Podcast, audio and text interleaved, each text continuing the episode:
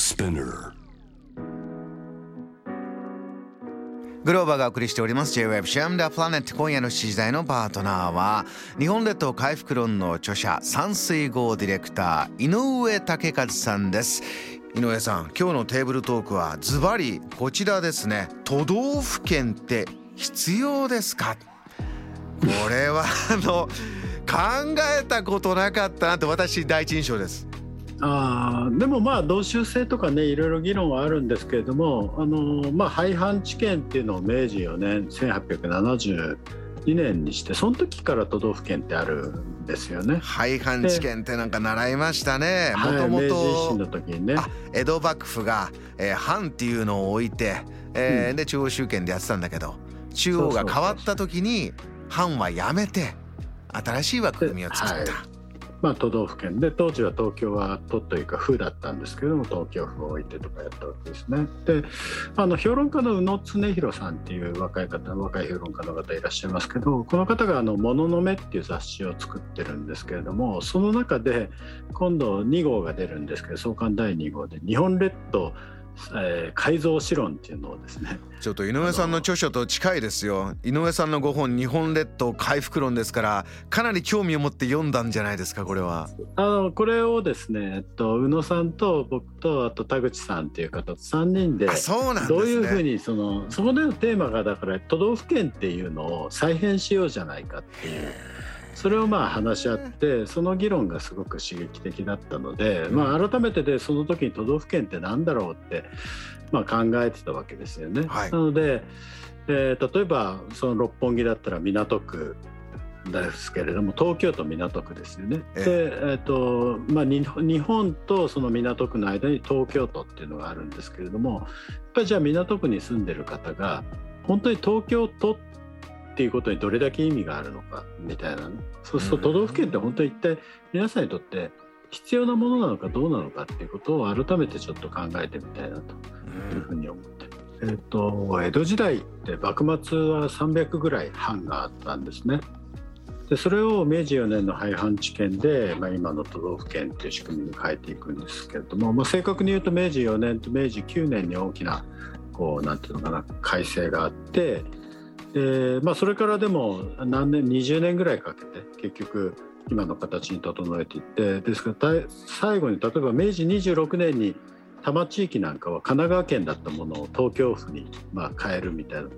多摩って最後に東京になったりするんですけども、まあ、それ20年ぐらいかけてそうやって整えられてた、まあ、人工的にだからえ統治の論理で作ったのが都道府県なんですよね。えこれその統治の論理で最初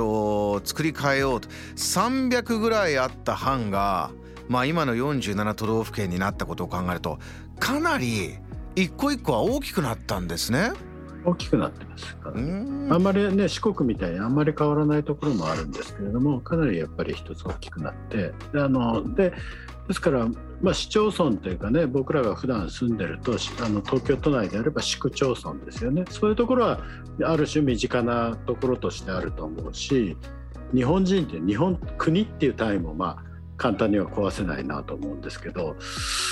ことでもねその都道府県っていうとそうやって100年ぐらい前にそうやってぐちゃぐちゃいじって作ったものですからだからやっぱりその前のその歴史的なものっていうのはあんまり背負ってなくてですからお国意識ってやっぱり全然違うし結構地方行くと青森なんかだと例えば南部と下北と津軽で全然文化違くて意外となんかお互いにこうなんていうのかな仲が悪かったり福島でも浜通り中通り会津って全然文化が違うしなんか県県っていうのはちょっと大きすぎるなっていうふうにあのー井上さんがね何度もお話しくださってるこの日本の地形とか、うん。まあ山水いろいろなその元々の土地のバックグラウンドを考えるともちろんじゃあ浜の近くなのか内陸なのか、えー全然暮らしも文化も違うで昔の300あったようなその江戸時代の頃の名前がまだ残ってるのはやっぱりその風土と密着してじゃあそこここの盆地囲まれてるとこはこの大人様がいてというやっぱりその頃の感覚というのはちょっと生活に近いものがあるからいまだにそういう名前が残ってるっていうのはあるんでしょうかね？そうですね。だからなんかまあ県よりもやっぱりうちの例えば熊本行くとあそこは相良だから言われるわけですよ。相良藩だったからみたいな。そういう意識が結構あったりするんですよね。あの治水でどのお殿様がこれやってくれたとかやっぱいまだにずっと。ね、郷土の歴史って言い伝えられますよね。でそういうのに比べると都道府県知事が何をやってくれたってあそうか。確かにこれ今じゃあ何か改革というかあのどんどんもっと改善していく途中なんじゃないかそんな感覚ですか？そうですね。やっぱりで明治の時にそうやって作った要は300あって300じゃまとまらないからとにかく都道府県にギュッとコンパクトにしてで中央集権的な国家を作ろうと。それはだからあの富国強兵して外国に、ね、負けないようにするためにそういう強い国を作ろうとしてそうやってぐっと中央集権的に作ったんですけどでそれはやっぱり当時の交通と当時の通信の技術を前提にやっぱり作ったものなわけですよね。はい、で今こうやってデジタル化とか進んできて IT がねどんどんつながってきてでデジタル庁もできましたけれども今デジタル庁がやろうとしてるのは市町村の市区町村のそのシステムを全部統一していくっていうことをやろうとしてるんですね。はい、そうすると国と市区町村が直接つながっていきますからいわば都道府県っていうのはまあ言うたら問い屋さんみたいなものであの、ね、1700ある市区町村と国が直接につながるのはなかなか難しいから中間に置いてそこでまとめようっていうふうにやってたわけですけどこれが IT で全部つながっていってあのシステムが統一されるんであればあんまりその中間っていらなくなりますよね。だからやっぱりこのデジタル化に合わせてやっぱりそれは見直していくべきことなんじゃないかなと。で実際に2014年からあったのは第二次安倍政権の時には同州制って議論があって同州制を入れていくねそれこそニュースの中で耳にしたことがある方は大変多いと思いますが具体的なイメージというのはなかなかね、えー、捕まえにくいというのもあったかなと思います。同州制これどんな議論ですか？これもなんか明確な定義があるわけじゃないんですけど基本的には今の都道府県はもうやめちゃおうと。うん、であの東北地方とか関東とかそういうぐらいの単位にあのアメリカでいう州みたいな形で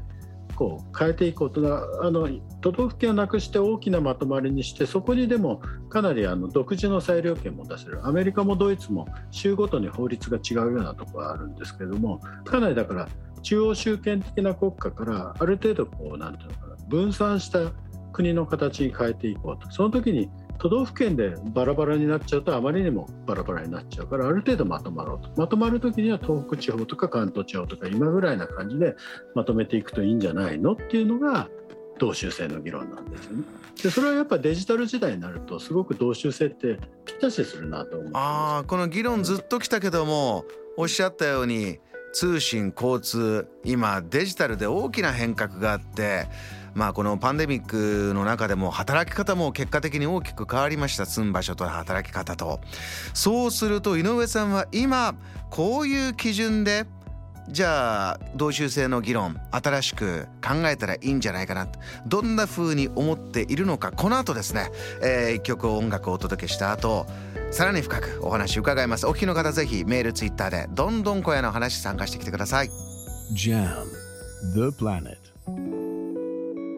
J-Wave Jam the Planet 今夜の7時台を迎えしているパートナーは日本列島回復論の著者で山水号ディレクター井上武和さん。テーブルトークのテーマ都道府県って必要ですか、えー、話が深まってきている中メールもたくさんメッセージ頂いてます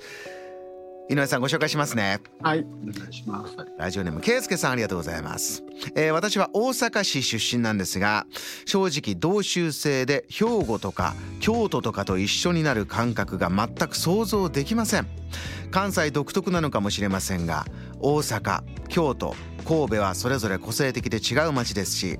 そもそも大阪府は都道府県としてはかなり小さいのですがこれぐらいがちょうどいいのではとも感じています井上さんいかがですか？面白いですね。あのね大阪の方の話なんか確かにそのまあそれぐらいのち大きさがちょうどいいんじゃないかってとじゃあ班に戻そうよっていう話なんだと思うんですね。300ぐらいに分かれるわけです、まあそれもありだと思うし大阪は昔から中世からね自治都市ってかなり自立あの自治的なあの独立トップの年だった部分もあるのでやっぱり大阪の人たちは他と交わりたくないっていう感じはすごくわかるなというふうに思います、ね、でも一方で例えば瀬戸内なんていくとやっぱりあそこら辺ってもうあの愛媛もあの広島もえー、香川も結構似たような風景があってそういうところっていうのはむしろ今瀬戸内王国みたいのを作ろうなんてことを言ってる人たちもいて。なんかそういう風景とか何かある種の共通するもの例えば水とかねなんかそういうものを通じて何かを共有できるところっていうのは一つにまとめてもいいんじゃないかなと。だから都道府県を見直すんだったらそういうようなまとまりになっていくんじゃないかななんて思ったりしますよね。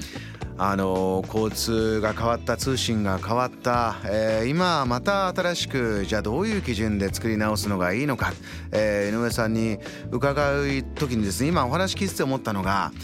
その瀬戸内の話とか聞いてて思ったんですけどあちらののヨーロッパ地中海沿岸とかって昔からね、うん、えー、世界史とかで学んでいくとまあいろんな国って言ったり、まあ、もっとポリスって言ったりだ都市だったところがどうなったりイタリアもいろんな何々公国何々王国今でも真ん中にバチカンだけあったりとか。で今度 EU って大きいものを作ってみたら、えー、まあイギリスはまた抜けたりとか。いろんなトライをし続けてますけれどどうですか？あのヨーロッパってずっとやってきてるえー、お互いがお互い栄え合うためにでも、えー、例えばローカルはローカルで大切なものもそれぞれあってという中で何かヒントになることってあるんでしょうか？とやっぱり EU ができて面白いなと思うのは EU っていうのはある種国境を溶かしていったわけですよね。で EU ができてから、まあ、もう何年も経ってますけれどもヨーロッパの人たちと話すと EU ができて国の意識がかなりこうなんて曖昧になっていって逆に例えばドイツ産だからこれを食べようとかそういうことっていうのは EU にいる限り言えなくなっちゃったらしいんですね国境の壁でその代わり地元のものを食べようっていう。はあより地元地産地消。よりローカルになってなんかそれって僕すごくいいなと思っててそのやっぱり自分たちがこう自分たちのテリトリーとしてこのなんて目に見える範囲顔の見えるつながりそういうところでこういろんなものをそういうそういうところで経済圏を作っていこうっていうふうに国境を取っ払ったこそからこそそういう動きになっていったでそれが今のヨーロッパのなんていうのかなある種ローカルのブームを支えてる部分があって。なんかそういうような形になっていくといい、はい、あの食材でいうとね地産地消とかって本当分かりやすくイメージできるんですが、うん、今おっしゃったローカルの経済圏っていうのは、うん。観光だとね観光資源があれば、えー、ここにまたみんな集まるからじゃあこれを中心にとありますけれどもどうでしょうね。あのふるさと納税とかでもねうちはちょっとないから、えー、アンフェアだよとかいろんな議論も、えー、それこそありながらでもやっぱりふるさと納税ってなんかいいものだから続けたいという意見もあって今来てますけれどもそのローカルのえー、経済も人も回っていくどういう、えー、ものを中心に何を作っていくかどんなふうにお考えですか、うんえっと、最近あの面白いなと思ったらそれをイタリアではテリトーリオっていうんですけどテリトリーのあの領なんていうの？あイタリア語の。イタリア語のテリトリー。テリトリー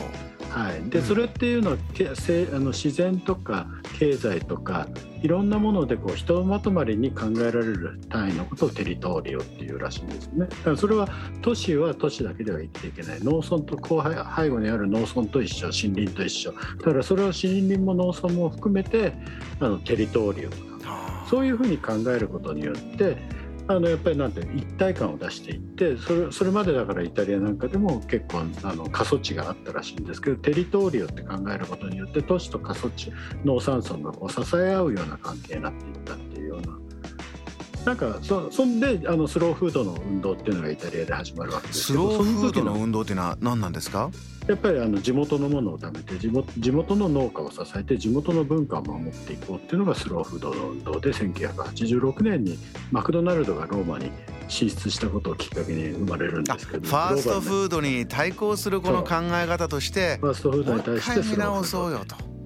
でその時にやっぱりその時に随分言われるようになったのがテリトーリア。そのテリトーリアの中であの地産地消していこう。それがスローフードになって。だ自分たちのさっきの EU の話じゃないけど自分たちのローカル地元を守っていこう。その地元の意識が本当になんていうのかな森林とか農地まで含めてこう都市の人が考えるようになっていった。